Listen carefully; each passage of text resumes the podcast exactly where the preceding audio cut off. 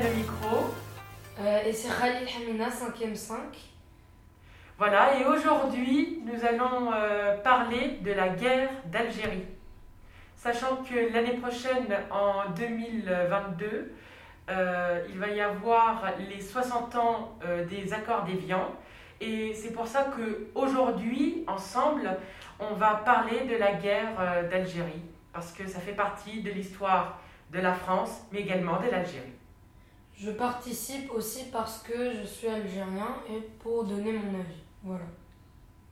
Voilà, et autre chose, euh, je suis un élève de terminale et euh, en fait j'ai fait cet exposé dans le cadre de ma spécialité histoire-géographie, euh, sciences politiques et je me suis intéressée à ce sujet sur la guerre d'Algérie parce que voilà, l'histoire de la France, c'est pas uniquement de la France métropolitaine, non, c'est de l'histoire de la France et bien sûr la colonisation est au programme de terminale et la décolonisation, puisque aujourd'hui, on va parler de l'Algérie. Tout d'abord, au sommaire, nous allons parler de la présentation du conflit, de l'usage de la torture. Ensuite, comme un exposé, on va vous présenter sous forme de deux axes deux, deux réflexions.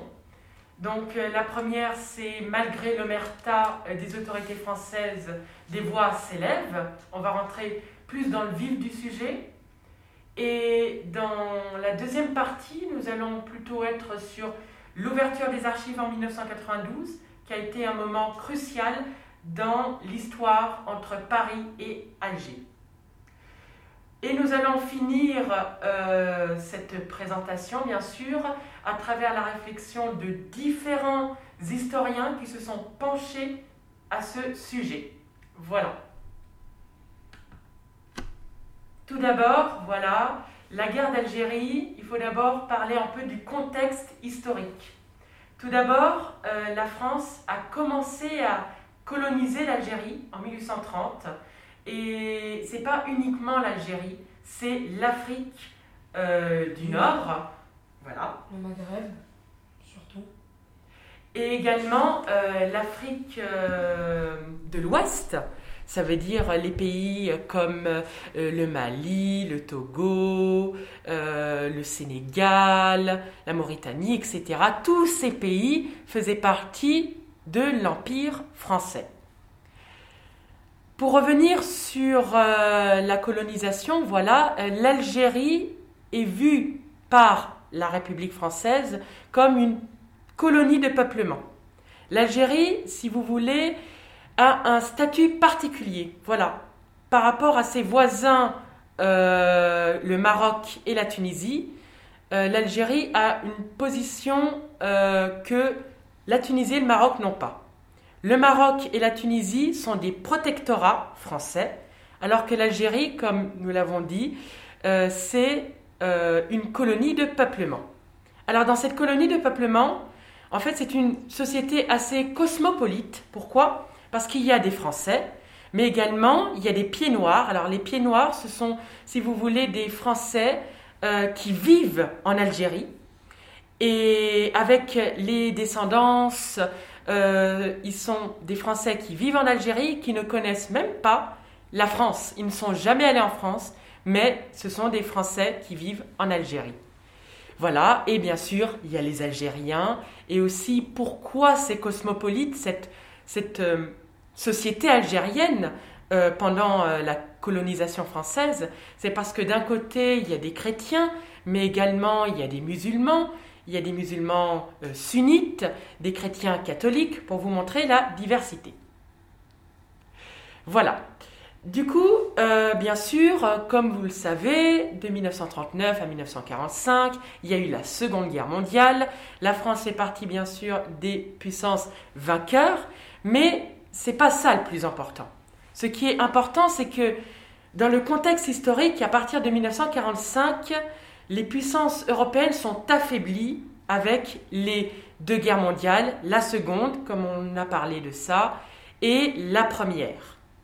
Alors la France, comme euh, d'autres puissances euh, européennes telles que euh, le Royaume-Uni, ont des colonies dans l'ensemble de tous les continents. Vraiment. Par exemple, en France, il y avait l'Indochine, l'Indochine française, bien sûr. Il y avait, bien sûr, l'Afrique, l'Afrique de l'Ouest et le Maghreb, qui faisaient partie de qui faisait partie en fait euh, de l'Empire français. Mais ils avaient bien sûr une place euh, différente des autres colonies, puisque l'Algérie est une colonie de peuplement, contrairement aux autres colonies qui, elles, sont plutôt euh, des, des, colonies, mais à but économique, commercial. Par exemple, l'Indochine, voilà. certes, il y, a des, y a des villes, comme en Algérie, hein. mais euh, la place de l'Algérie est différente. C'est pour ça qu'on s'y intéresse. Alors donc, après, pour revenir dans le vif du sujet, euh, après 1945, euh, il y a eu en Algérie, à la ville, dans la ville de Sétif, pardon, le premier grand massacre algérien, qui en fait a été perpétré par euh, l'armée euh, française. Et pourquoi? Parce qu'en en fait, il y a eu un penchant nationaliste. Si vous voulez, entre 1954 à 1962, toute cette période euh, était vue comme des instabilités par la France, vue par la France en fait. voilà. Du coup, à partir du 1er novembre 1954, euh, les indépendantistes qui vont s'appeler plus tard les FLN, le Front libéral national, euh, vont perpétrer des crimes, des attentats contre l'occupant français. Il y aura par exemple la Toussaint Rouge, qui, qui sont des événements euh, qui font partie de l'histoire algérienne comme de l'histoire française et qui montrent que voilà, ces événements d'Alger euh, sont perçus maintenant euh, comme une guerre. Pour revenir à nouveau sur les termes de guerre, le terme guerre est apparu en 1999, alors qu'avant on parlait plutôt des événements d'Alger et même le président euh, de la République à cette période parlait de mouvements de pacification avec l'Algérie, pour vous montrer qu'on était loin d'une guerre. On était loin euh, de, euh, de ce qu'on va parler avec, euh, avec Khalil. Voilà. Du coup, voilà. Donc, la France a alors lutté contre ces insurrections qui se propagent peu à peu en Algérie. il y a des mouvements de contestation du côté français et du côté algérien. Donc, il y a des moyens de pression et il y a quand même ce sentiment de terreur parce que il y a cette instabilité, donc ce sentiment de terreur, il grandit de plus en plus. Et voilà, aujourd'hui avec euh, on va maintenant euh, parler de ton ressenti sur euh, la guerre d'Algérie et si ta famille a peut-être eu je sais pas, euh, une situation particulière avec cette période, si ils ont réagi euh, activement avec les FLN, le Front libéral national algérien. Euh, donc d'accord. déjà, j'ai mes grands-parents et mes arrière-grands-parents qui étaient présents, enfin qui étaient là pendant la guerre. S'ils étaient, s'ils faisaient partie du FLN, ça je ne le sais pas du tout. Mais tout ce que je sais pour l'instant, euh, c'est que j'ai mes grands-parents qui ont fait qui ont qui sont euh, des guerriers, euh, qui ont été des guerriers, qui ont maintenant, qui sont décédés d'ailleurs, qui ont maintenant une en Algérie dans une dans un quartier à Alger qui s'appelle Kouba. ils ont une rue à leur nom. Ah Donc c'est la rue euh, des frères Hamia. Voilà. Euh, mes grands-parents, ben oui, euh, quand j'y allais, ben, ils avaient tout plein de petits souvenirs comme anciennes armes ou des, des couteaux ou des petits trucs comme ça qui, qui dataient de l'époque euh, de la guerre d'Algérie. Euh, mais s'il faisait partie du FLN, ça je ne sais pas. D'accord. Ah oui, du coup, euh, c'était des, des, guerriers, donc on, voit bien que la société algérienne, pendant cette période, était très active et il y avait ce sentiment national, c'est-à-dire que Exactement. dans ta famille, euh, comment les Français étaient perçus Comment euh, euh, la société algérienne voyait, par exemple, les pieds noirs Explique-nous ça. Donc, on va déjà parler de ma famille. Déjà, ma famille, ben, ils ne sont pas. Ils n'ont pas une, une soif de vengeance, on va dire, contre les Français. D'accord. Puisque c'est de l'histoire ancienne, ça c'est de 1 et de deux euh, parce que ben c'est pas tous les Français qui pas tous les Français qui existent dans le monde qui sont venus euh, qui sont venus en Algérie euh, pour la coloniser et mais sinon il y a beaucoup d'Algériens dans la rue tout ça tout ça. Si on parle de la France ben même un sujet qui n'a rien à voir avec la, la guerre d'Algérie je ne sais pas moi on parle de je sais pas du foot français ben ils détestent ça puisqu'ils ont une énorme soif de vengeance contre, euh, contre euh, les Français. C'est vrai. Comme par exemple s'il y a quelqu'un qui marche euh, dans la rue avec, je sais pas moi, dans la main une, une baffe avec dessus, je sais pas moi, la Marseillaise, ou alors avec un t-shirt de la France, ben il sera pas vraiment battu, mais il sera dévisagé par pas mal de personnes. Euh, ce qui est dommage en vrai, euh, parce que ben, il n'y est pour rien. Euh, il n'y est pour rien la guerre. En plus, pendant la guerre d'Algérie, il y a beaucoup de Français qui sont nés en Algérie, qui sont de parents français. Tout à fait. donc voilà. sinon, ma famille, moi, n'ont pas, pas de soif de vengeance contre la France. mais bien sûr, ils sont un petit peu, comment dire, énervé, on peut dire ça comme ça, contre, euh, contre les colonels ou alors les, les meurtriers qu'il y avait à l'époque, bien sûr, et ça c'est normal. Bien sûr, oui.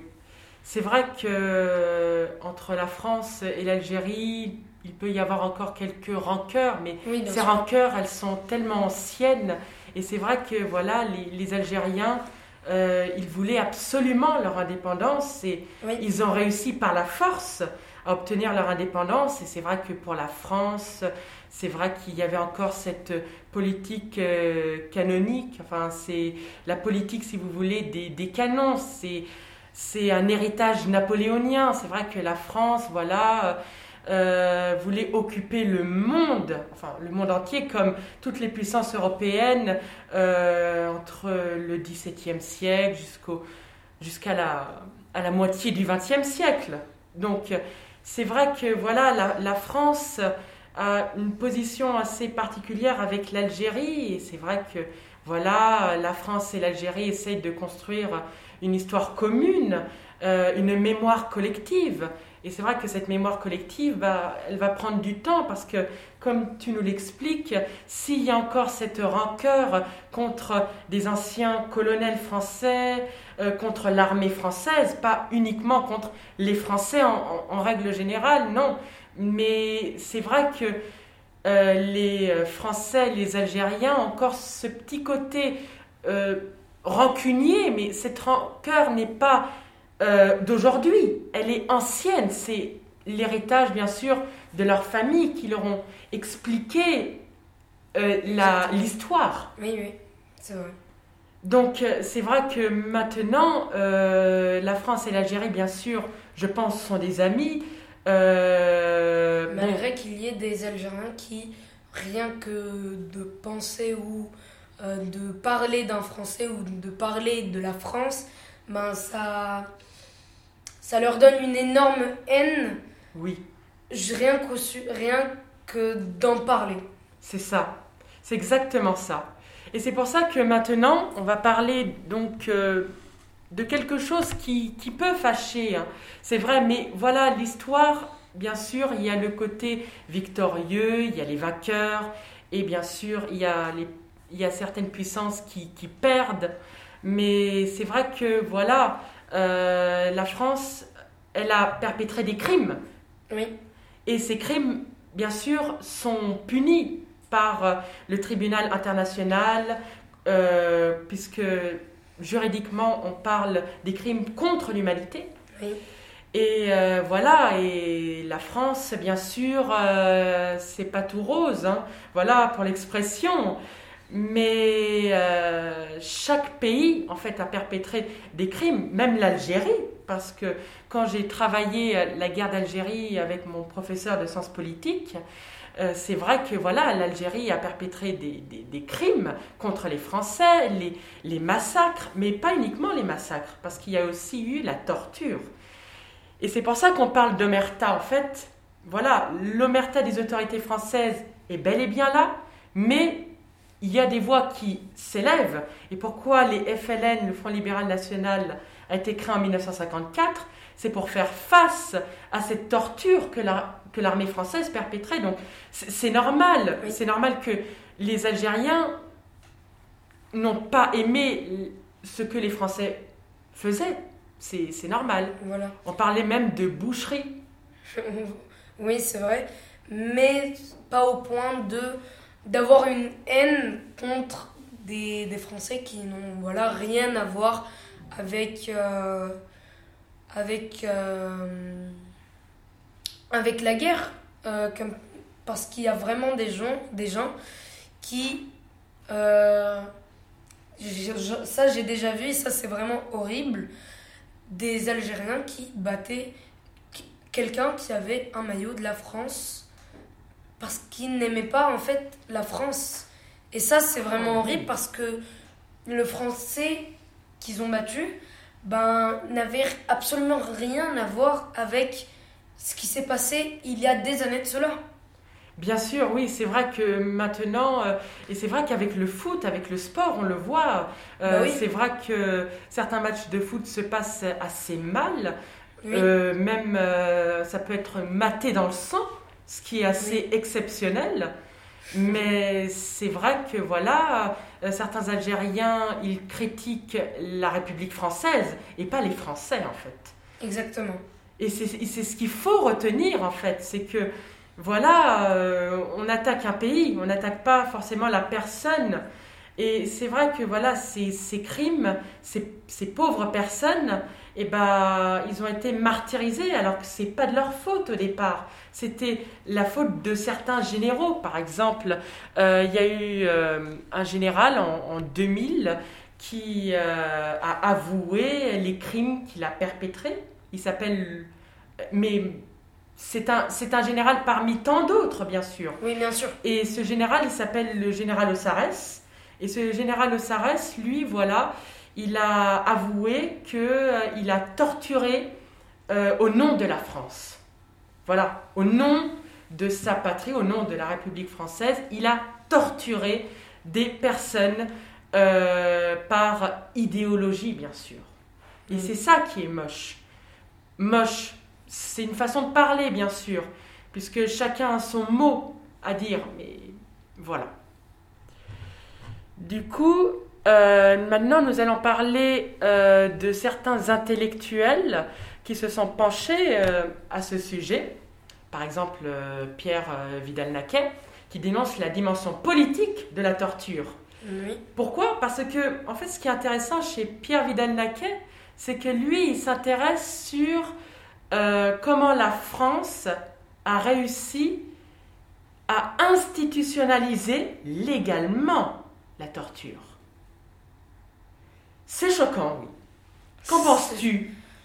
Quand tu vois ce genre de choses Quelle est ta première réaction? Choc. Euh, ben oui, voilà, c'est le choc. Euh, en fait, moi, je n'aime pas vraiment euh, les personnes.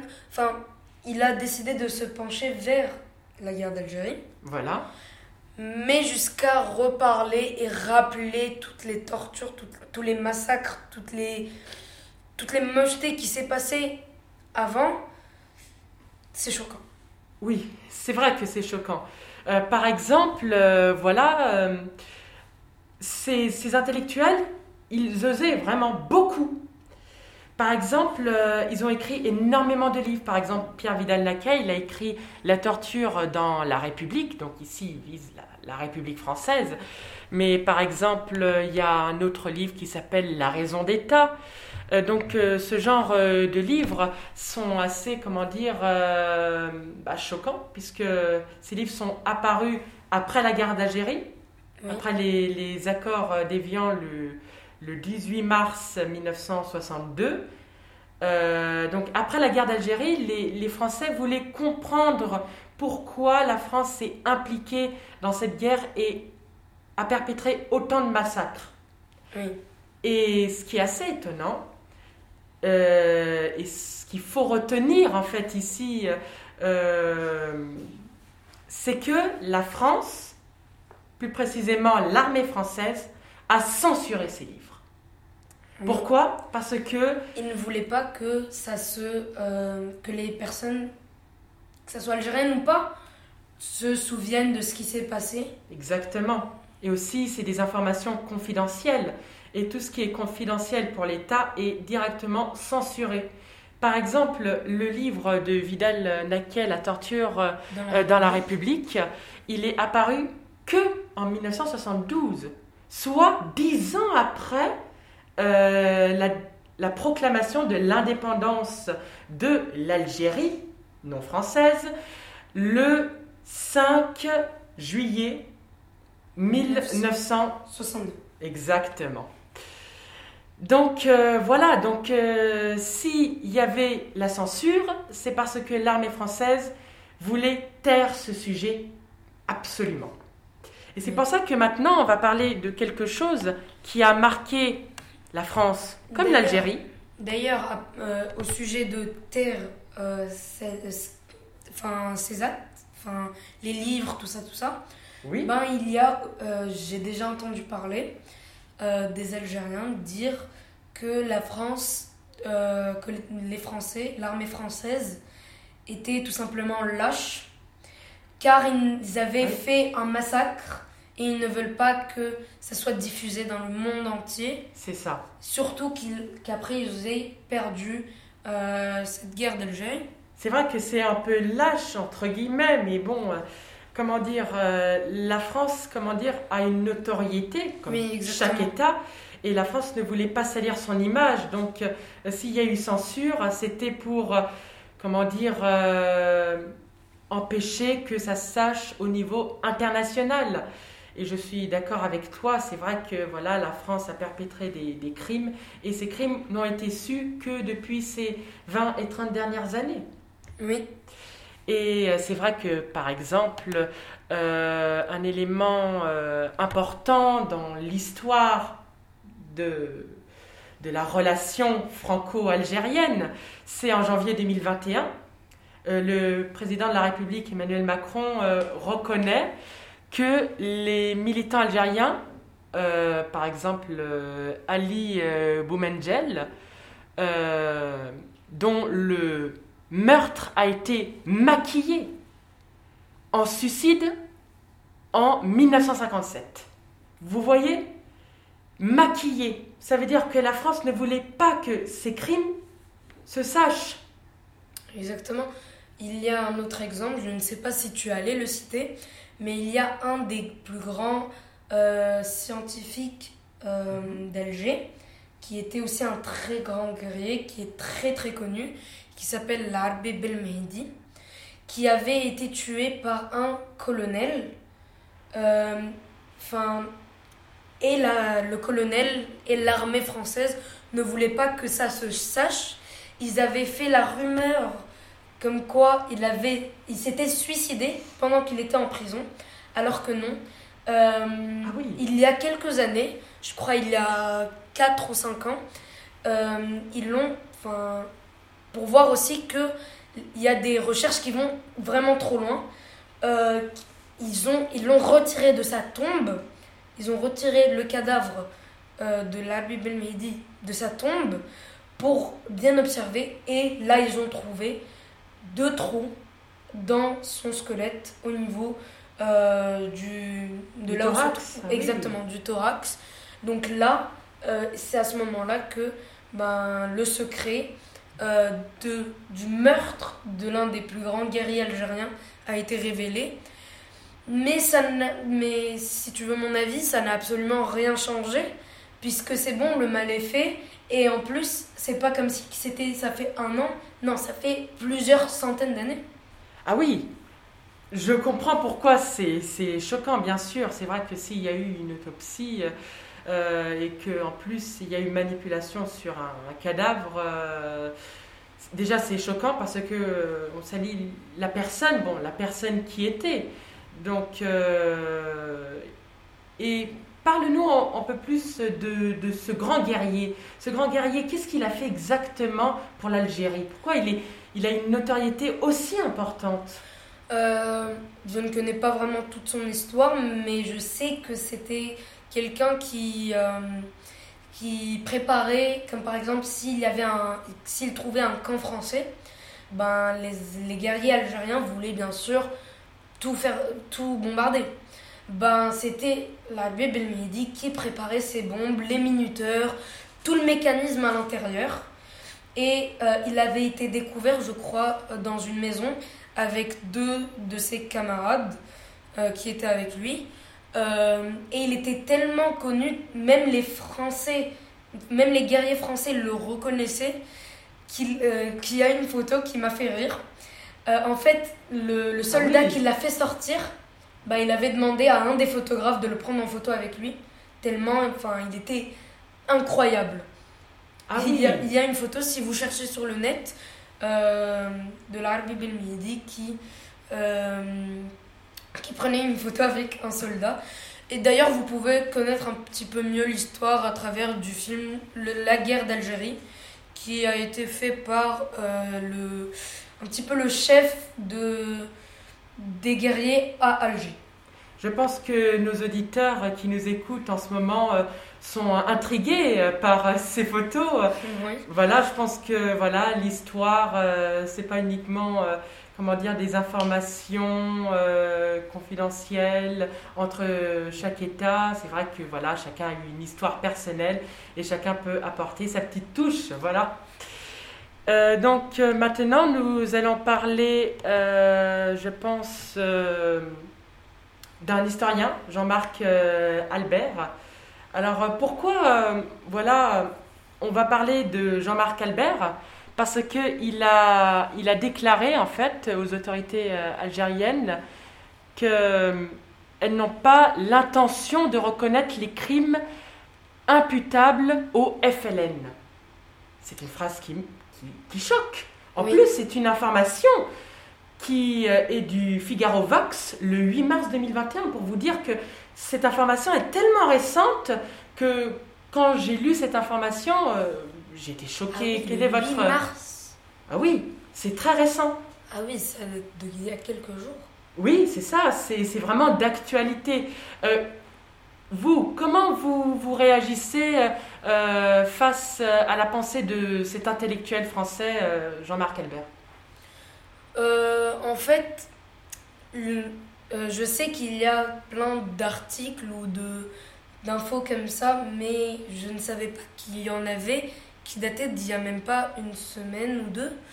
Euh, le 8 mars 2021, euh, déjà, ben, il rappelle, euh, enfin, il recrée un petit peu un petit conflit entre les Algériens et les Français, ce qui est un petit peu moche, si je peux me permettre.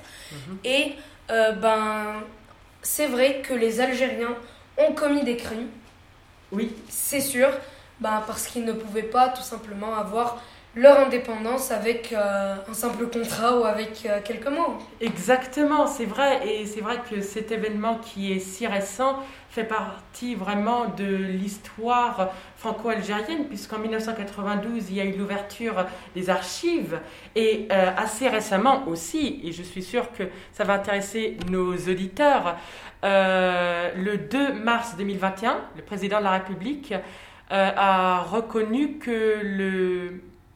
En fait, l'Algérie voulait absolument certains documents.